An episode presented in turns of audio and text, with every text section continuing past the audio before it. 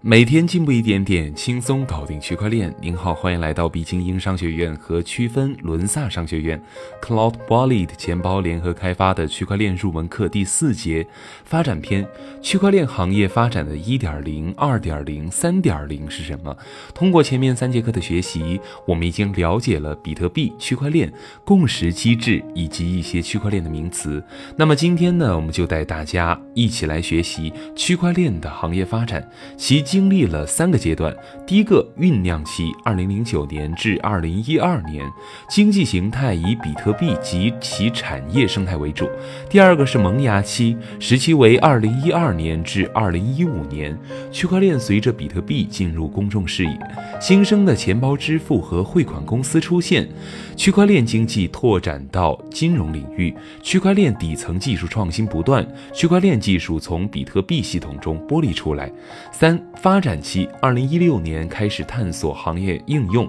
出现了大量的区块链创业公司。二零一七年 ICO 的火热让区块链受到了前所未有的关注。接下来我们来说一说区块链一点零、二点零和三点零。区块链一点零、二点零、三点零概念是由《区块链新经济蓝图》一书提出。在这本书中，作者把区块链的发展阶段分为一点零、二点零和三点零三个阶段。可编程货币区块链一点零。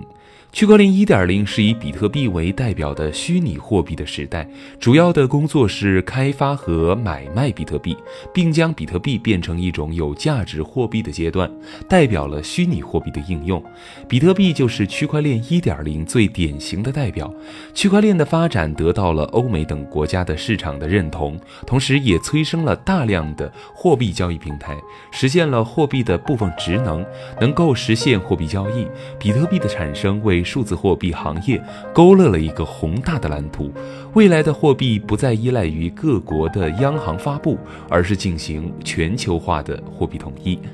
区块链一点零只满足虚拟货币的需要。虽然区块链一点零的蓝图很庞大，但是无法普及到其他行业当中。区块链一点零时代也是虚拟货币的时代，涌现了大量的山寨币，比如狗狗币、莱特币、达士币，就是典型模仿比特币诞生的山寨币。可编程金融，区块链二点零。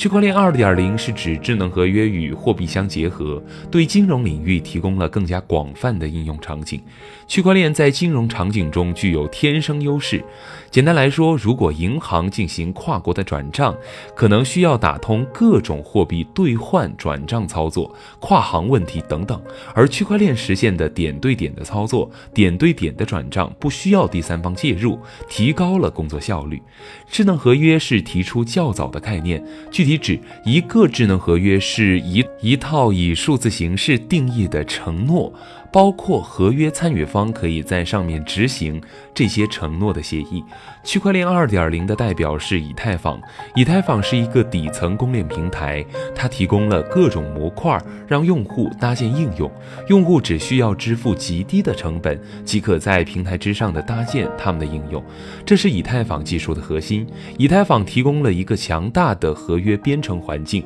通过合约的开发，以太坊实现了各种商业与非商业化。环境下的复杂逻辑，以太坊的核心是与比特币系统本身是没有本质的区别的，而以太坊的本质是智能合约的全面实现，支持了合约编程，让区块链技术不仅仅是发币，而提供了更多商业、非商业的应用场景。也就是说，以太坊等于区块链加智能合约，可编程社会，区块链三点零。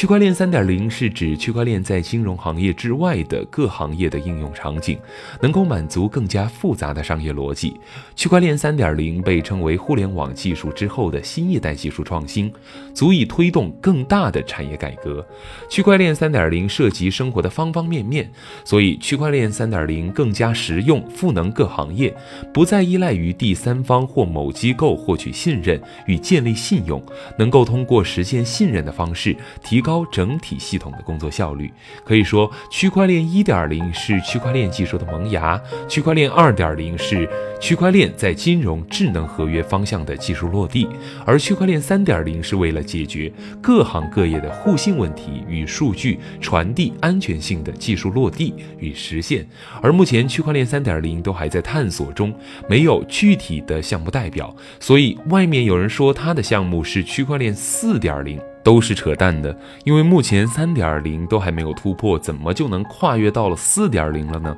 目前区块链应用已经开始超越比特币，区块链一点零进入区块链一点五时代，并且向金融领域区块链二点零过渡。未来三至五年，区块链或许会超越金融领域，进入社会公正、智能化领域。区块链三点零包括身份认证、公证、仲裁、审计、域名、物流。医疗、邮件、签证、投票等领域应用范围扩大到了整个社会，区块链技术有可能成为万物互联的一种最底层的协议。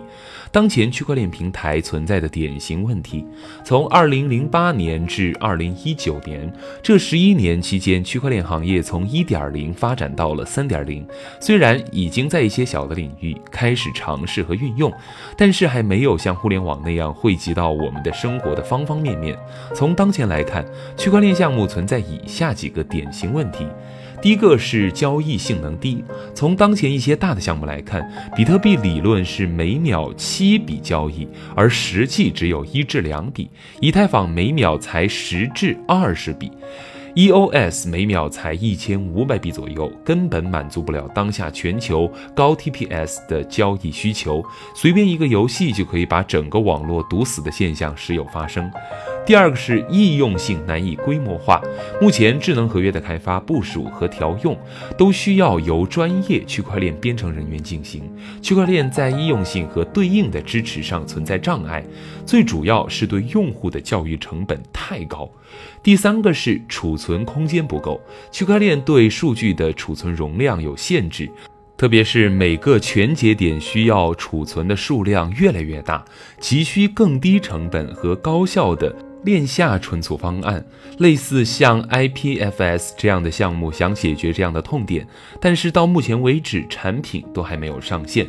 第四个是数据同步性能慢，随着链上数据每时每刻的增长，带来的问题就是网络上数据同步的负担越来越大，同步速度也会越来越慢。好了，到了今天的每日总结。最后，我们来总结一下，本节课我们主要学习了区块链的一点零、二点零、三点零，以及当区块链存在的问题。通过学习，我们知道了比特币是区块链一点零的代表，以太坊是区块链二点零的代表，区块链三点零目前还处于发展和探索中。同时，我们也知道了当前区块链平台存在如下问题：第一个是交易性能低，第二个是易用性难规模化，第三个是。存储的空间小，第四个是数据同步慢。照例给您留一个思考题：您理想中的区块链三点零应该满足哪些条件呢？欢迎在评论区写下你的答案。恭喜你听完了区块链入门课的第四节课，